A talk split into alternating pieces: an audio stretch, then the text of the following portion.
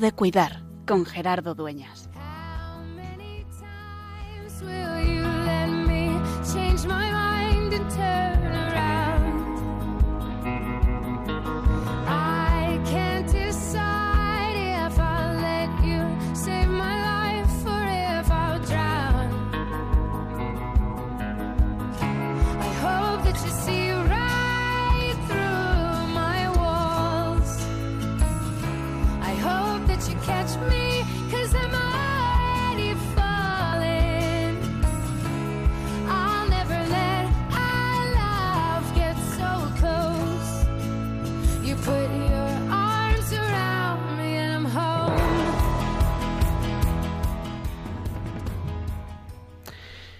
Ya llevamos casi una semana de cuaresma, tiempo de conversión, tiempo de entrar en nuestro corazón, ese tiempo que nos regala la Iglesia para, para entrar en nuestra vida, para descargar la mochila que hemos ido llenando con cosas que quizá no nos pertenecen, que hemos ido cargando a lo largo de este año. Y se nos regala este tiempo de cuaresma, este tiempo de volver a lo esencial, este tiempo de despojarnos de todo aquello que no es verdaderamente nuestro, este tiempo de dejar que el Espíritu actúe en nuestra vida.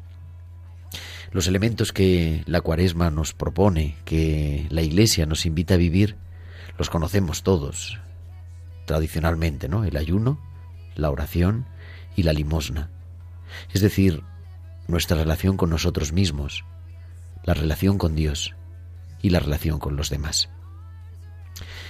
La cuaresma, de alguna forma, podemos decir que es un tiempo de cuidarnos, que es tiempo de cuidar nuestra relación con nosotros, cómo nos autocomprendemos, cómo nos descubrimos en nuestra profunda identidad de hijos e hijas de Dios, cómo nos reconocemos necesitados de ese Padre que ha querido que su Hijo comparta nuestra vida para hacernos hijos en Él.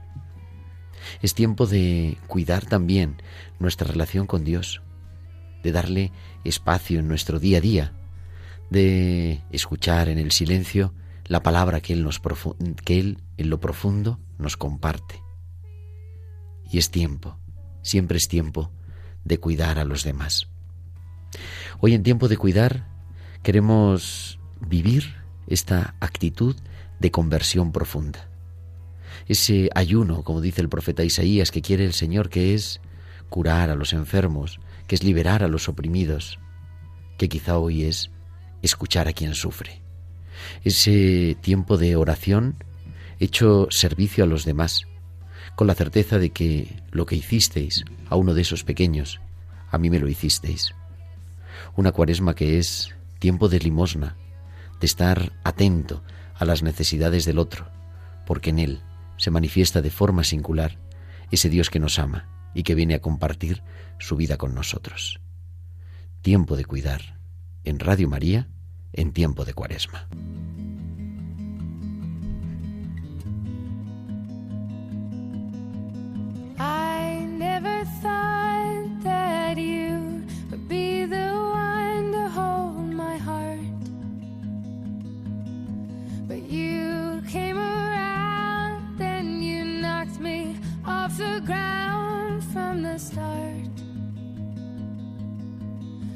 Muy buenas noches, señoras y señores oyentes de Radio María, y bienvenidos a una nueva aventura, una nueva edición del programa Tiempo de Cuidar, la edición número ya 21, 21 martes, de 8 a 9 de la noche, de 7 a 8 en Canarias, que os estamos acompañando con esa vocación de querer cuidar a los demás, este programa de Pastoral de la Salud de Radio María.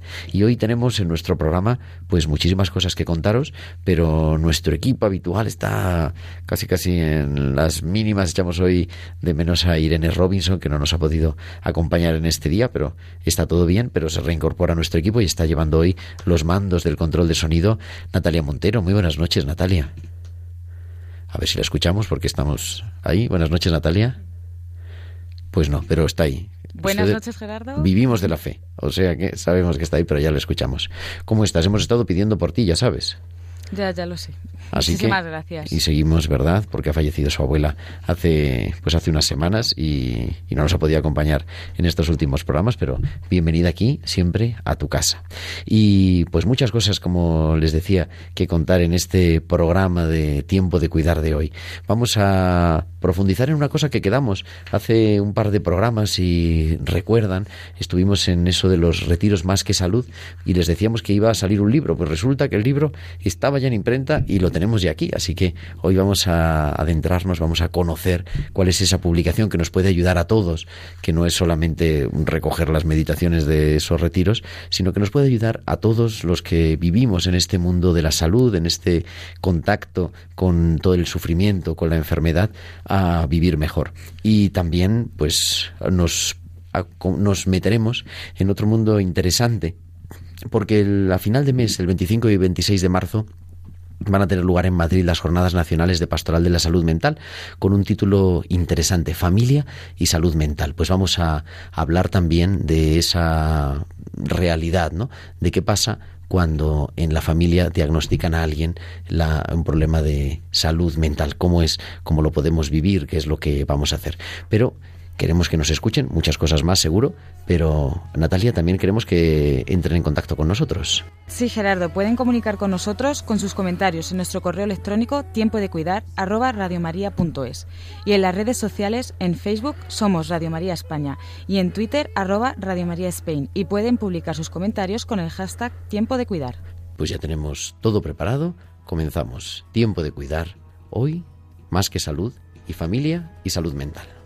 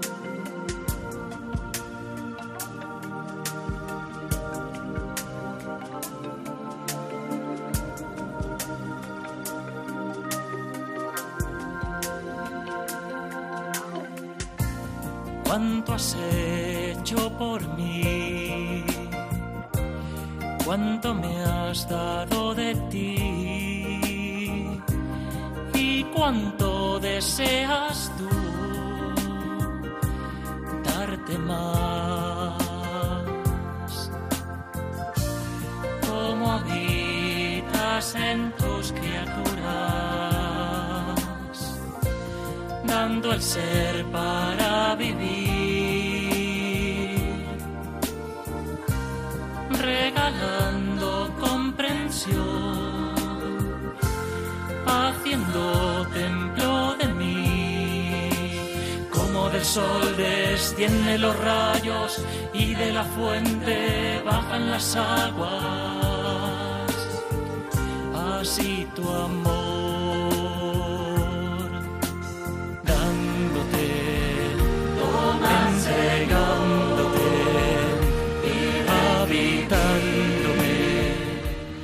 y con esta música dándote de Alejandro Lavajos, un jesuita que me decía aquí nuestro invitado de hoy, que ahora le voy a presentar, que está en Loyola en este momento, así que es un buen sitio para estar. Muy buenas noches, Alberto Cano. Gerardo, muy buenas noches. A ver, casi te vamos a escuchar, te oigo yo poquito. Buenas noches, a ver ahora. Muy buenas noches. Ahora, te ahora nos oímos bien. alto y fuerte. Alberto Cano, que es psiquiatra, está acabando la residencia ya, la semana que viene casi, y, y además, pues el autor y uno de los artífices de este libro que vamos a presentar, pero tenemos a más autores al otro lado del teléfono que creo que nos escuchan ya. Buenas noches, Albert, eh, buenas noches Álvaro Lobo. Hola, buenas noches Gerardo, ¿cómo estás? Y nada, muchas gracias por atendernos porque creo además que estás en un, en un retiro y estas cosas, pero bueno, te agradecemos que hagas un momentito de, de paréntesis para podernos atender y para poder también ayudar a, a vivir esta, es- estas claves de espiritualidad ignaciana para ayudar en la enfermedad, que como se subtitula este libro que estamos presentando. Y tenemos también a una... eh, médica que está acabando la residencia, casi acabando, la residencia de medicina interna en el Hospital Río Carrión de Palencia. Elisa Álvarez, buenas noches. Hola, buenas noches Gerardo, ¿qué tal? ¿Estás en Palencia o estás en Valladolid? Porque yo tengo diversas fuentes contradictorias. Vivo en Valladolid, pero trabajo en Palencia. Y entonces ahora estás en... Ahora mismo estoy en Valladolid. Ahora mismo Sí, estás en. Valladolid. Muy bien, Valladolid, que es donde nos enseñan a hablar el castellano. Pues muchísimas gracias. Porque, Alberto, este libro se llama Más que Salud, cinco claves de espiritualidad ignaciana, lo, lo hemos puesto ya en nuestro Twitter, nuestro hashtag Tiempo de Cuidar, y dice Alberto Cano Arenas, Álvaro Lobo Arranz, editores. Pero es un libro escrito por mucha gente. Eso es, es un libro escrito pues por más de 20 personas. Como dice José Antonio García en el prólogo, jesuita, es un libro coral, como una polifonía de voces, dice él. Y es verdad, porque han participado muchas personas. Y, Alberto, ¿cuál es la idea? O sea, ¿qué es lo que queremos transmitir? Pues mira, Gerardo, la idea es muy sencilla. Es un libro que pretende ayudar a cuidar.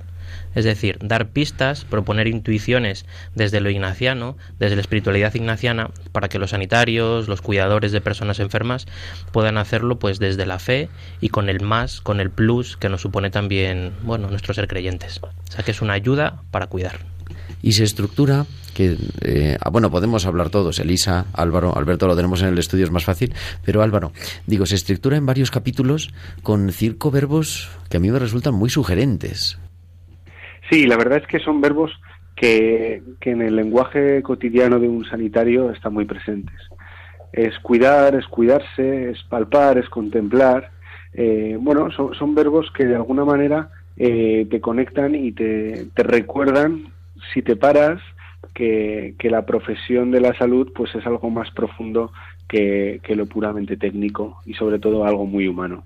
Yo la verdad le tengo que decir a nuestros oyentes, me lo han dado casi saliendo de imprenta, lo he tenido ya hace unos días y me resulta muy interesante. Todos tienen una estructura general, ¿no? Eh, bueno, que no sé si nos la podéis com- compartir, Elisa, no sé si sabes, tienes el libro delante, ¿no? Pero todos tienen una estructura, primero como una parte que dice a modo de preparación, ¿no?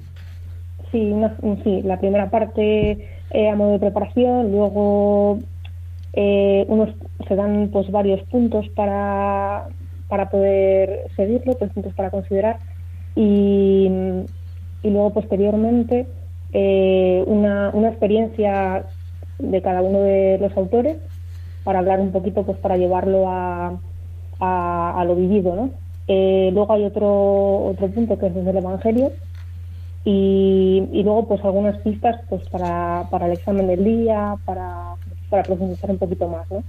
Eh, luego se dan unas preguntas para sacar un poquito de provecho a todo lo que se ha ido reflexionando y se dan algunos recursos pues para, para poder andar un poquito más pues canciones o vídeos y luego por último una, una oración para terminar. Es decir, no es una novela que se lea de corrido, ¿no? No, no, y a mí me parece que no es, no es un libro para leer de, de- de principio a fin de manera rápida, sino que es un libro que ni siquiera hace falta eh, seguir un orden, sino escoger el capítulo pues que a uno quizás en ese momento le se sienta más llamado o, o que le pueda apetecer más y ir leyendo poco a poco. ¿Y qué nos puede aportar?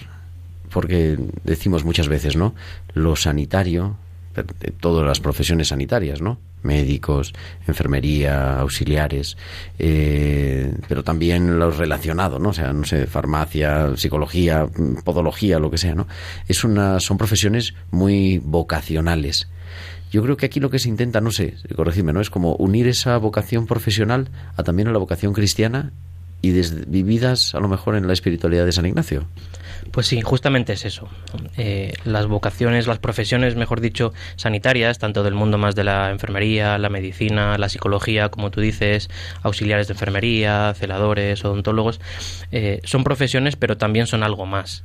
Muchas veces son una decisión muy meditada, muy discernida, por intentar cuidar al otro, y muchas veces también lo son discernidas desde la fe y desde, desde nuestra fe, bueno, pues en un Dios eh, que es amor y, que es servicio y que es cuidado del otro. En este el libro lo que pretende es intentar que se dejen encontrar estas dos facetas, lo laboral, lo profesional y también lo que toda nuestra vida tiene de misión. A veces nos parece como que eh, el amar y servir que nos propone San Ignacio hay que hacerlo siempre en lugares extraordinarios o en momentos muy especiales. Y nuestra sensación, nuestra experiencia profunda es que el hospital, las consultas, las residencias de ancianos son lugares de verdad en los que se puede amar, servir y vivir el Evangelio de forma muy profunda. Álvaro también es, también es sanitario, es enfermero, ¿no? Y has ejercido como tal. Nos contabas, me parece que hace, un par, hace 15 días. Eh, a ti, en tu, en tu experiencia profesional y en tu, en tu vocación religiosa también, ¿no? De vida consagrada. ¿Qué claves nos puedes compartir? Porque dice cinco claves de espiritualidad ignaciana. No digo yo de explicar todo el libro, porque entonces lo, pues ya no lo leemos, lo grabamos, lo hacemos el audio, ¿no? Pero ¿Con qué claves te quedas si tuvieras que elegir una, Álvaro? Bueno, yo me quedo y voy a voy a, a tomar dos que yo creo que, que, pueden ayudar también a cualquier persona y a cualquier profesión. Eh, primero, yo creo que es la de contemplar, ¿no? Es decir, vivimos en un mundo muy rápido, vivimos en un mundo que a veces hay mucho prejuicio y en el hospital eh, a veces se da la situación de que llamamos a los pacientes, y esto es una barbaridad, pero sabéis que ocurre, ¿no? Eh, por la patología que tienen o por el nombre eh, de la cama que ocupan, ¿no? La pancreatitis de la 328. Exacto, exacto. Y aquí la invitación es a saber mirar un poquito más allá, a saber mirar que detrás de cada paciente, detrás de cada persona, detrás de cada enfermedad, hay una vida, hay algo más, hay una historia, hay alguien que sufre, pero también hay alguien que lucha. Esa sería para mí eh, la mirada de contemplar, que también se puede extrapolar a muchas partes de nuestra vida, desde el profesor que ve en sus alumnos algo más que un examen y una vida que es un futuro, que es una promesa de cambio, desde, desde el ingeniero que es capaz de detrás de los números ver un proyecto, ver la construcción del sueño de Dios. ¿no? Yo creo que, que este cambiar la mirada, que más que estamos en cuaresma, ¿no?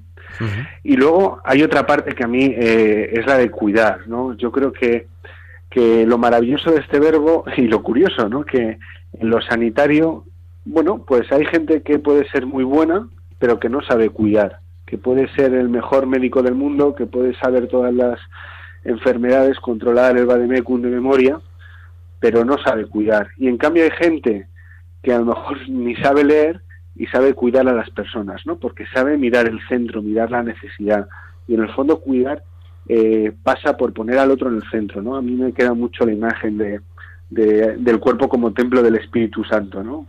Que se contrapone esa imagen de ídolo que tenemos en, el, en esta cultura tanto del espectáculo, sino esta imagen de templo, de saber que Dios habita dentro de cada cuerpo, de cada persona, de cada paciente. Pues Álvaro, luego te, yo te voy a dar las gracias. Sé que estás en el retiro y además me parece que te estaban esperando para la Eucaristía. Entonces vamos a seguir, si te parece, Elisa y Alberto con la charla. Pero bueno, nos encomendamos a tu oración. Muy bien, cuenta con ello y muchas gracias Gerardo por estar con vosotros. Gracias, buenas noches. Y buenas noches. decía, continuamos Alberto eh, y Elisa, que nos escucha, ¿no?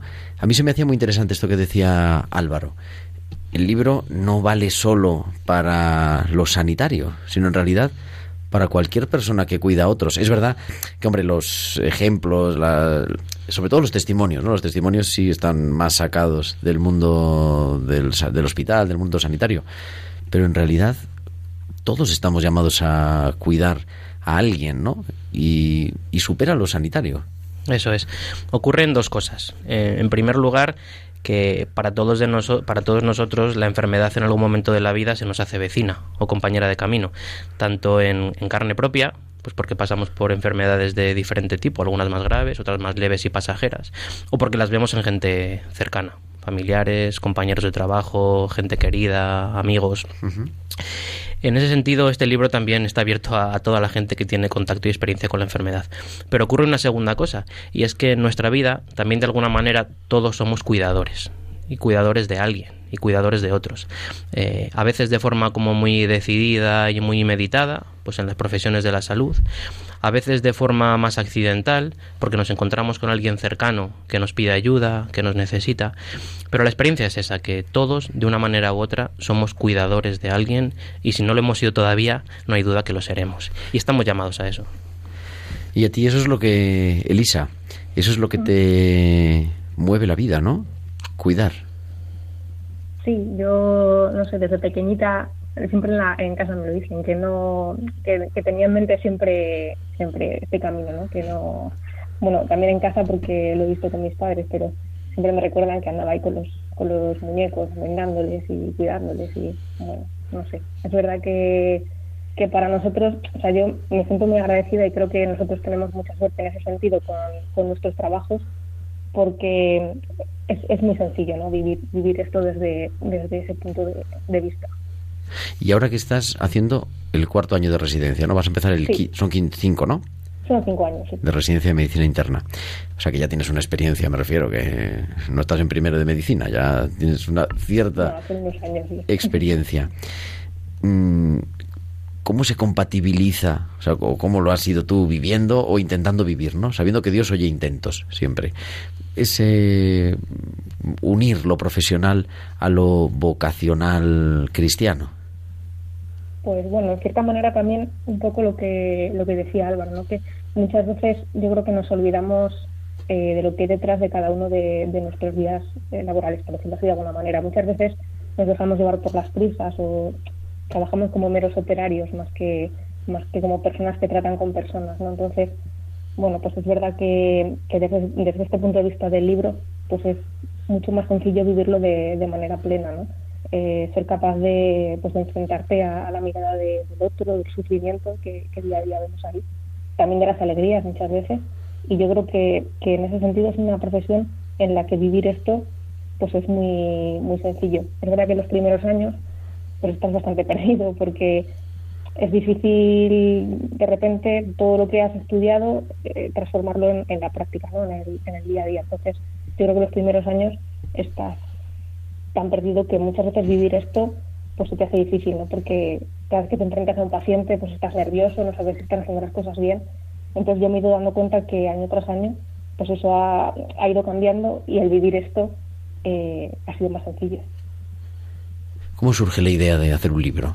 ¿O no surge la idea de hacer un libro, sino que la vida nos lo propone? Pues la idea surge fruto de un proceso que, que, fue muy natural. En primer lugar surgieron los encuentros más que salud para gente joven sanitaria, unos encuentros en los que nos juntábamos, que comentábamos también hace un par de semanas aquí contigo Gerardo, eh, bueno, pues para compartir la profesión y la vocación. Al final del encuentro preguntamos un poco a la gente, oye, ¿qué, ¿qué se te ocurriría para el próximo año? ¿Qué te gustaría cambiar? Y la gente nos decía, eh, poder rezar un poquito más y poder compartir más la experiencia. Bueno, a partir de ahí surgen los retiros, más que salud, que son un tiempo intenso de, de, oración y de compartir con otros. Y al final de la experiencia preguntamos lo mismo. Oye, ¿y después de esto? ¿Y, qué? ¿Y después de esto qué hacemos?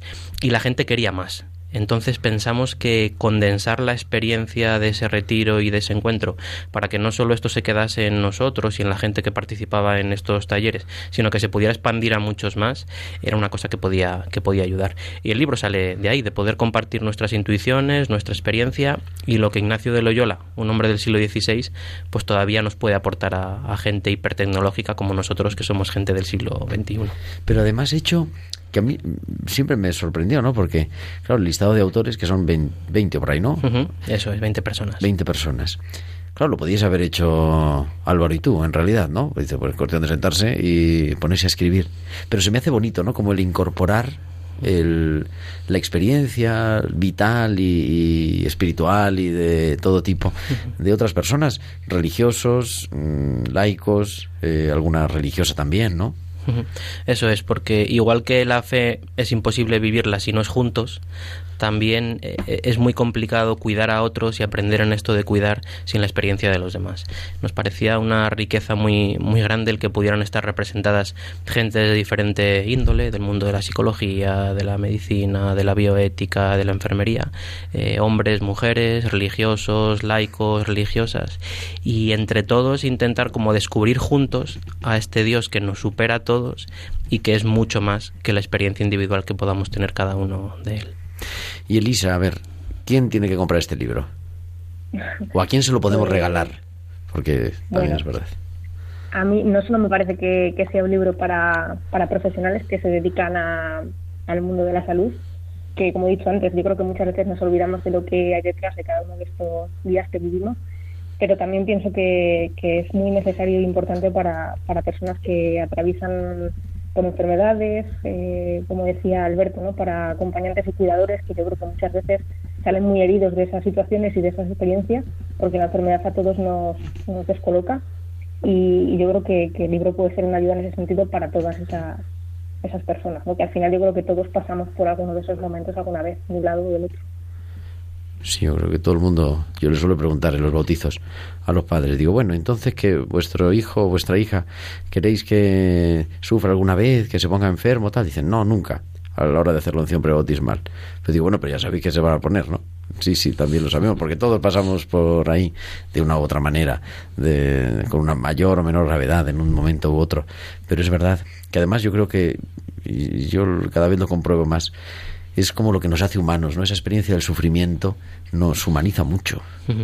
Nos da mucho miedo eh, porque a veces pensamos que nos va a desbordar, que va a poder con nosotros, que va a romper algo dentro, que va a generar desgarrones.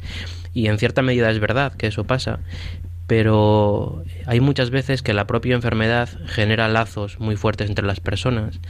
Nos sorprende que gente que pensábamos que estaba lejos de nosotros o poco presente, pues en momentos de, enfermedad y de dolor eh, está al pie del cañón, eh, atiende, cuida, se interesa, se preocupa. Y yo creo que también muchas veces nos obliga a ir a lo profundo, a lo que de verdad nos interesa, a lo que de verdad nos importa y nos une mucho, porque compartir esos momentos de fragilidad, de vulnerabilidad y de dolor nos humana a todos muchísimo. Quizá es verdad, quizá en esos momentos es cuando se descubre quién está de verdad en la vida, ¿no? Y a veces hay sorpresas, incluso. Positivas y negativas. Positivas y negativas, pero muchas veces muy positivas. Y uno se sorprende por eh, el cariño de los cercanos, por la preocupación de la gente que quizá está más lejos, por lo incondicional de algunas personas que no fallan. Y esa experiencia yo creo que también ahí hay mucho de, de desvelo de un Dios que a veces en lo escondido, en la oscuridad o en la sombra no deja de acompañarnos. Elisa, ¿y dejarse cuidar? ¿O no estamos preparados? ¿Los médicos no están preparados para dejarse cuidar? Es una, es, a veces es complicado, sí. Yo creo que, que estás tan acostumbrado a verlo desde, desde otro punto de vista que muchas veces el situarnos al otro lado, mm, muchas veces con más información de la que de la que puedan contar otras personas que no están en, en este mundo, pues es, es difícil, ¿no? Mm, yo creo que también los que contamos también con esta visión desde el punto de vista de la fe, somos creyentes, eh, en ese sentido lo tenemos quizás un poquito más, más sencillo, no lo sé, quisiera pensarlo, pero es complicado, yo creo que para nosotros a veces es, es más difícil. Yo creo que también, y, por eso en tiempo de cuidar, claro, nos dedicamos muchas veces a los enfermos, nos dedicamos a la parte espiritual, de la pastoral de la salud, pero también de cuando en cuando tenemos que poner en el centro a los profesionales. Me parece que lo comentábamos el otro día, ¿no? Porque el profesional también sufre, no es todopoderoso, ni siquiera lo sabe todo y, y el dolor, el sufrimiento del otro, pues a veces hace mella y me imagino que un día te vas a casa pues con una historia que has vivido y que te toca más porque te ha pillado en un momento de tu vida o conecta con una experiencia que has tenido, ¿no? Y yo creo que, que eso es bueno recordarlo y desde esa vulnerabilidad también es quizá como mejor se puede uno ayudar, aparte de la parte técnica, que eso es, eso es evidente, pero no sé. Sí, la bata blanca de los médicos y las enfermeras no es una armadura de plomo, que nos hace insensibles o invulnerables. Eh, muchas veces es verdad que pues para transmitir eh, informaciones pues quizá no sencillas o noticias no muy halagüeñas pues hay que intentar mostrar una cierta serenidad o una cierta esperanza también bueno, pues pensando en el paciente o en la familia que está delante, pero no cabe ninguna duda que nosotros sufrimos también con los pacientes, que sentimos muchas veces la fragilidad, que nos sentimos incapaces, no solo desde el punto de vista técnico muchas veces, ¿no? sino incapaces de decir una palabra última o una palabra de sentido que igual que a los pacientes les da miedo el hospital, a los médicos también nos dan mucho, mucho miedo muchas veces los pacientes, ¿no? En el sentido de miedo a hacerles mal, miedo a hacerles daño, miedo a no saber responder con humildad a lo que necesitan. Em, y una experiencia muy gratificante en el hospital y que nos une mucho con los pacientes es cuando eh, hemos cometido un error, cuando pedimos perdón al paciente o a la familia y cuando el paciente o la familia eh, acepta ese perdón y reconoce la humanidad y la fragilidad que también está detrás de cada médico. De alguna forma, siguiendo el símil que decías, ¿no? Quizá este libro es quitarse esa coraza de la bata blanca y, y, escribir desde el corazón. Eso es.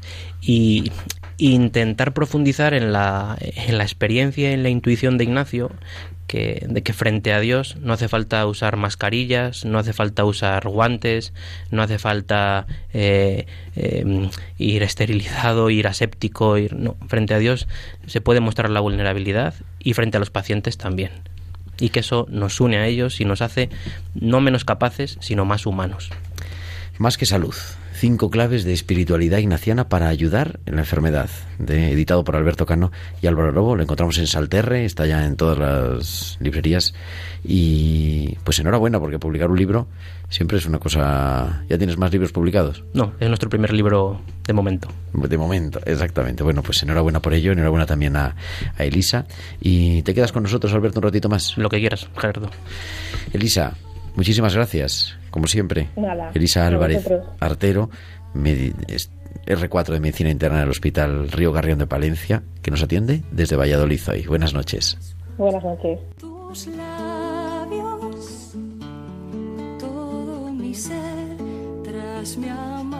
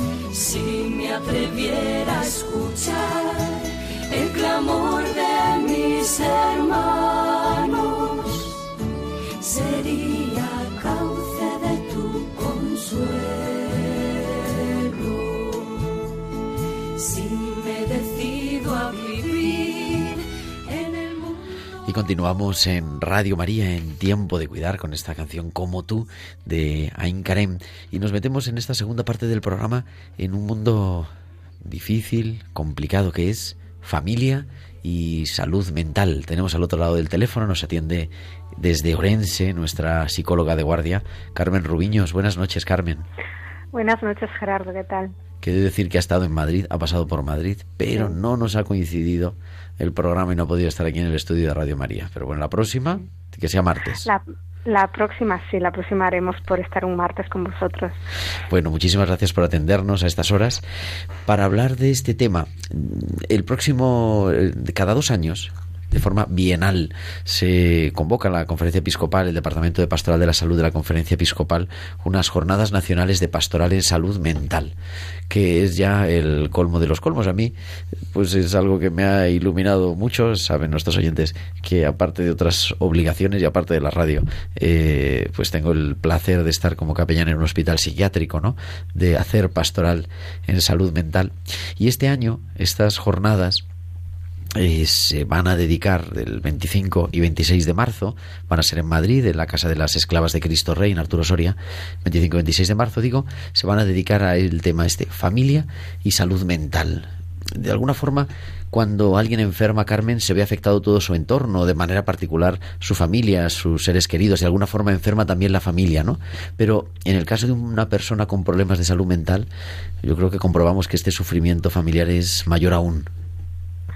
Sí, sí, sí, porque em, la, la, enfermedad mental en, en, muchísimas ocasiones trae consigo también no solo el sufrimiento de, de la propia enfermedad mental, sino también a veces un estigma social que mm, también eh, contagia o inunda al, al, núcleo familiar, ¿no? Entonces es cierto que lo que tú dices, que en toda enfermedad se ve afectado el núcleo familiar, somos un sistema, eh, como un reloj, ¿no? Cuando una pieza pues se ve dañada, eh, el funcionamiento de ese, de ese reloj también se ve afectado. Y en la enfermedad mental sí que es cierto que tenemos que añadir o que podemos añadir la dificultad social de la incomprensión que, a veces tenemos la población general con la enfermedad mental, ¿no? El estigma, el miedo, el, el miedo a lo desconocido, el miedo a, a qué puede ocurrir, a no saber, ¿verdad? A no saber cómo tratar. Y eso es algo con lo que también la familia tiene que verse eh, se ve afectada se ve se ve pues que, que, en muchas ocasiones no sabe cómo cómo poder hacer frente también a esa parte de, de esta problemática tan compleja Sí, yo la verdad que estoy completamente de acuerdo. Allí, antes de ayer, ya no me acuerdo del sí, antes de ayer, me decía un había un, ha habido un paciente que padecía en el hospital esquizofrenia y este pero es un paciente la verdad que muy bueno y además muy creyente no con una gran dimensión espiritual.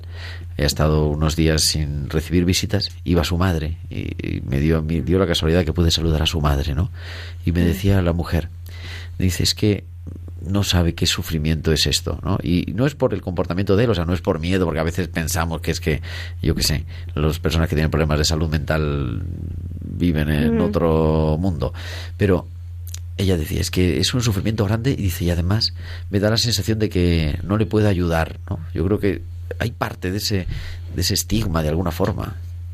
Sí, sí, sí, es verdad, porque también nosotros eh, como psicólogos en, en, en, muchas ocasiones identificamos esa parte, ¿no? Esa parte de, no lo puedo compartir con, mis vecinos, con otros familiares, porque no lo entienden, porque eh, la, enfermedad mental a veces es, es tan dura eh, las, eh, los actos o las cosas que, que, que, que lleva por ejemplo, una crisis, eh, a veces son difíciles de explicar porque, porque también empañan ese sentimiento ¿no? que tiene, que tiene la, familia de vergüenza. ¿no? ¿Cómo voy a contar esto? ¿Cómo, cómo voy a compartir? Entonces, si acaso eh, podemos añadir que se sienten más solos los familiares, con, con menos acompañados y sienten que ni ellos pueden ayudar ni se sienten ayudados porque no, no se sienten comprendidos por su entorno. Tenemos esa, esa dimensión de la dificultad de del desahogo, ¿no? de, de, de desahogarte con, con, otros familiares, con otros grupos de apoyo y a veces es difícil poder, poder dar cuenta de cómo te sientes, de, lo que ha ocurrido, del contenido de una crisis, por ejemplo, que haya padecido tu familiar y eso es muy difícil y sí que nos encontramos que se sienten muy solos. Con, con, en una parte, porque al, al principio del diagnóstico todavía tienen que hacerse con lo que es esa enfermedad, en qué consiste, en conocer eh, cómo, cómo es esa enfermedad, ¿no? Tú ponías, por ejemplo, ese ejemplo de la esquizofrenia, pues es una enfermedad de difícil, eh, una enfermedad mental grave y es difícil comprender a veces y a veces, muchas veces ni siquiera sabemos porque mm, las reacciones que, que, puede tener esa persona, ¿no? Después, con el paso del tiempo, eh, la vas, vas conociendo cómo, cómo, cómo puede reaccionar esa persona, cómo van sufriendo las crisis, cómo ayudarla y, la familia también se va relajando. Pero creo que sí que falta esa parte tan necesaria en, un familiar que está sufriendo también de, desahogar, de compartir el dolor con, otras personas que te escuchen. ¿no? Ahí yo creo que, que tenía razón esa madre qué difícil es qué difícil, porque no solo es lo difícil de estar viendo a mi hijo que está sufriendo, sino también yo estoy sufriendo y no puedo compartirlo, o me es muy difícil compartirlo, o si llego a compartirlo, a veces no me siento comprendido. Eso es un dolor añadido. Yo tenía apuntado aquí soledad, vergüenza, incertidumbre, miedo. Tenemos la suerte que nos acompaña por otra cosa, por el, no sé si os has escuchado, por el libro que han publicado, pero nos acompaña Alberto Cano, que es jesuita y que es psiquiatra también.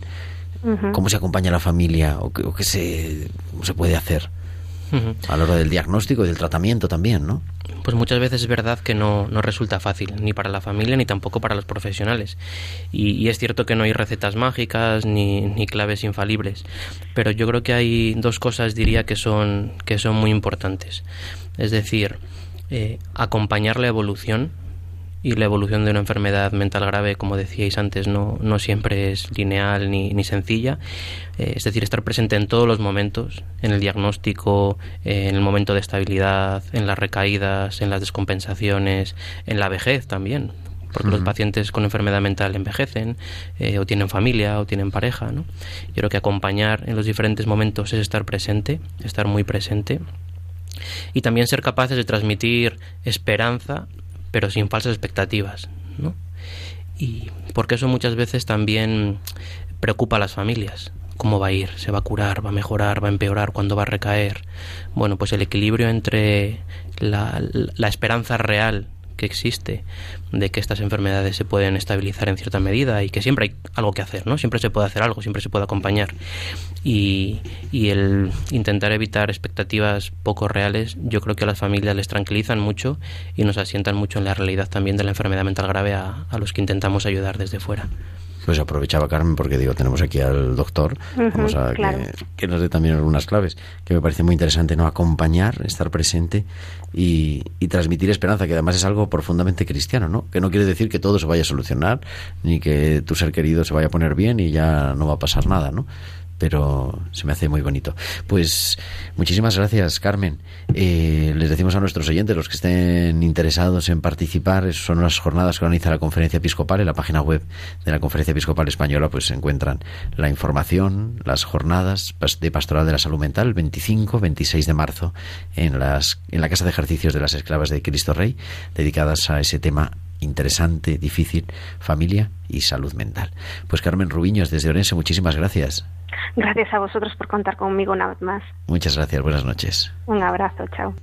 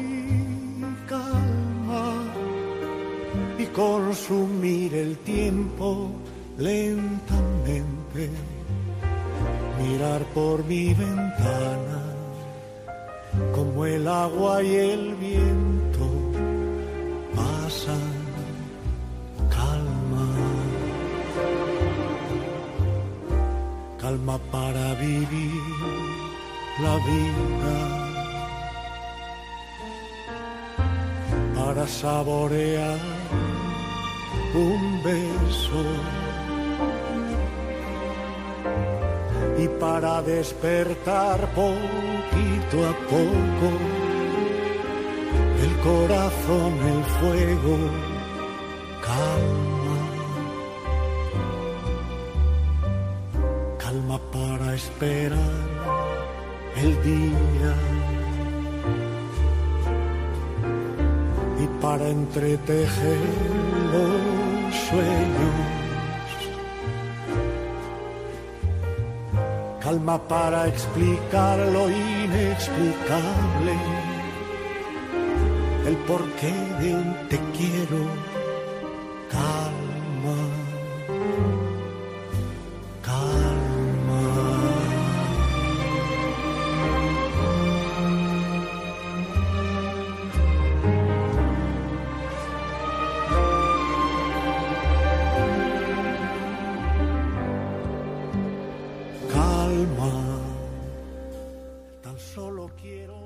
Esta canción de calma, que además de José Luis Perales, que escribió él, él nos contaba, me contaba a mí, pero creo que además lo ha contado en los conciertos, ¿no? Como esa necesidad de, en medio de la vida, hacer un espacio de calma. Y, y de eso estábamos intentando conectar, pero l- los problemas de- del directo son así. Estamos intentando conectar con Pablo Morales del Hospital de la Beata Mariana de Jesús, de las Hermanas Hospitalarias, porque van a concretar de eso que hablamos el otro día, hace 15 días, ¿no? De esos encuentros y retiros más que salud, en una experiencia pequeñita que es eh, pues un retiro de un día. Pero Alberto también está metido un poco en la organización. ¿Nos lo puedes contar un poco en qué consiste, así rápidamente? Eso es. La, la propuesta que, que nos hacían también del, del Beata Mariana y la Pastoral de la Salud de Madrid, de la diócesis, era ofrecer a los sanitarios madrileños y también a los cuidadores o familiares de personas con algún tipo de enfermedad una mañana de, de silencio, de parón y de oración.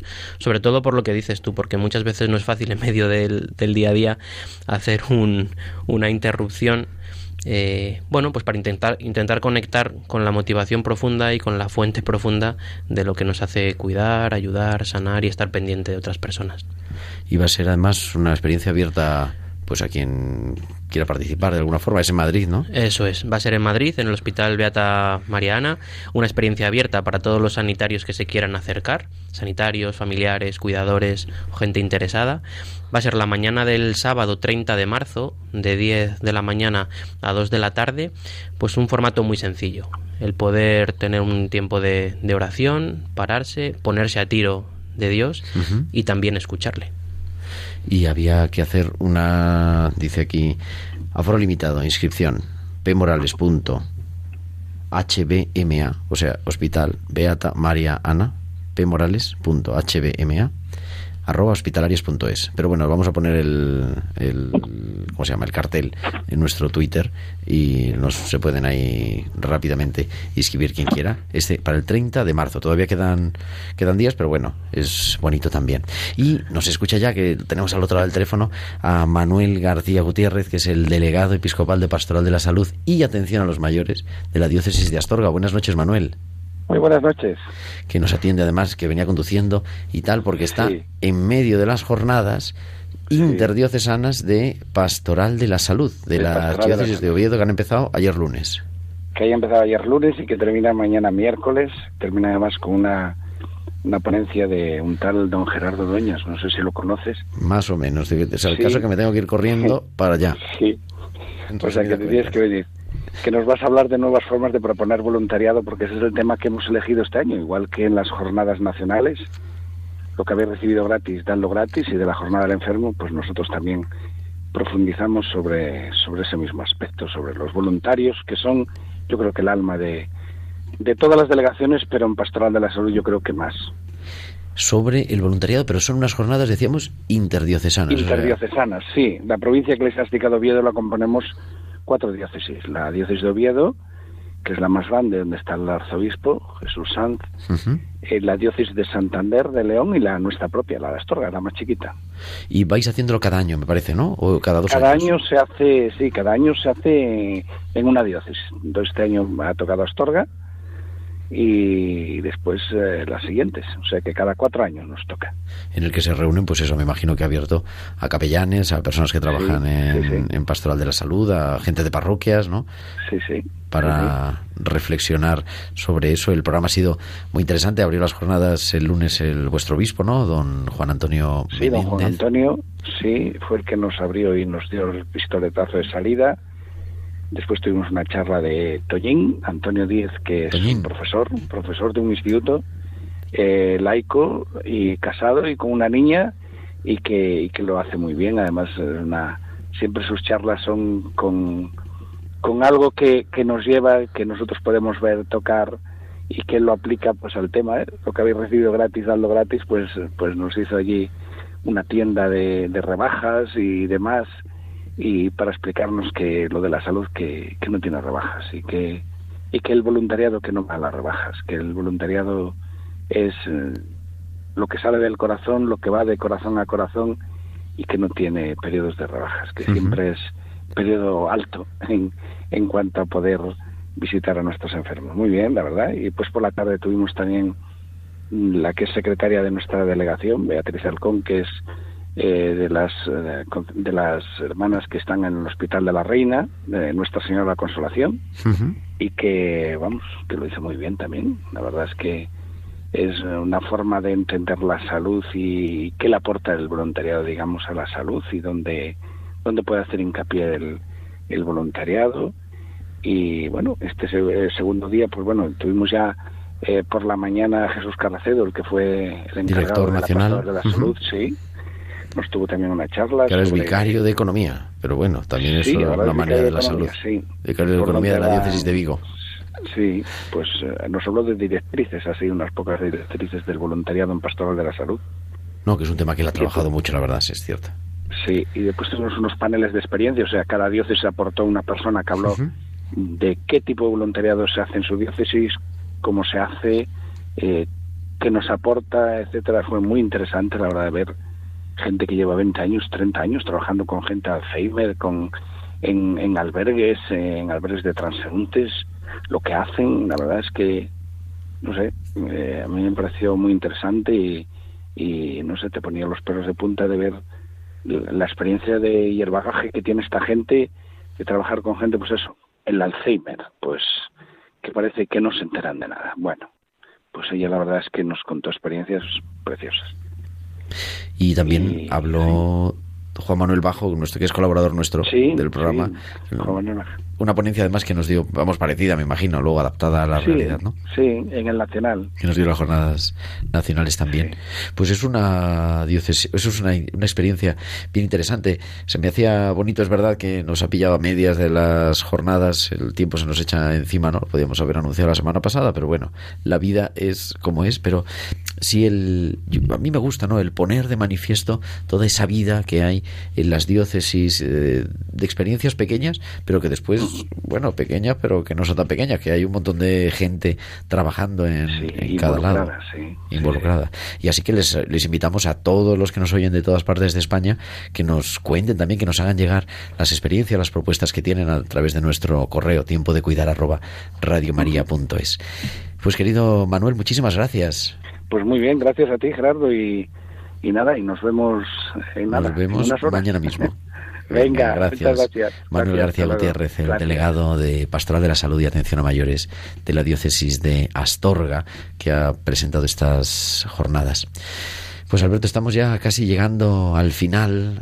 José Luis está, José Luis Méndez está hoy con un retiro en su parroquia y no nos puede atender. Y nos gusta siempre hacer al final una pequeña tertulia, ¿no? De, de ver cómo ha sido el programa. Yo creo un programa hoy multicolor, ¿no? Con diferentes cosas, con la experiencia de, esa vida reflejada en vuestro en vuestro hijo, que es el libro de Más que salud, cinco claves de espiritualidad ignaciana para ayudar en la enfermedad.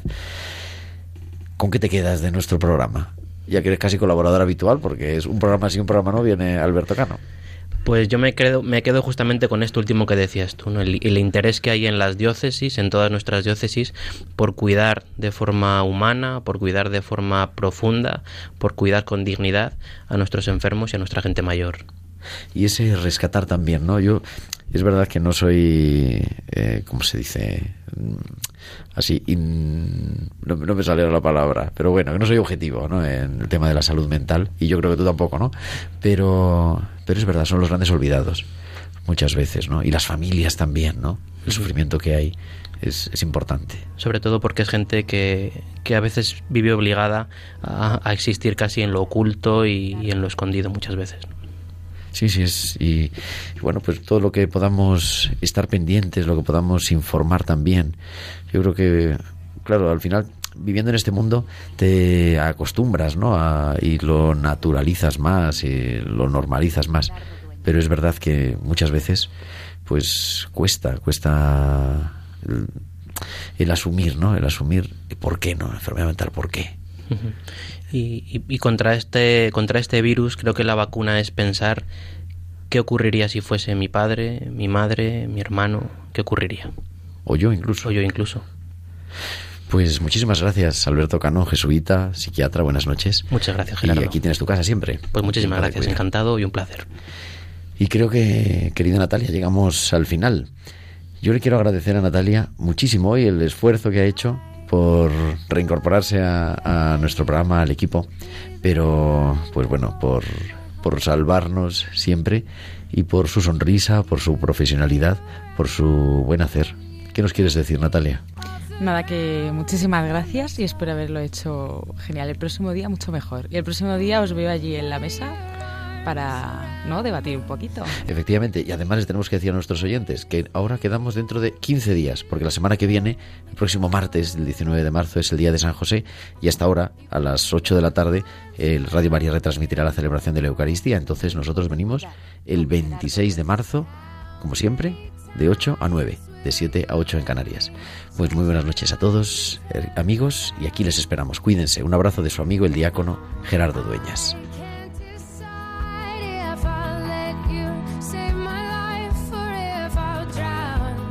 Tiempo de cuidar con Gerardo Dueñas.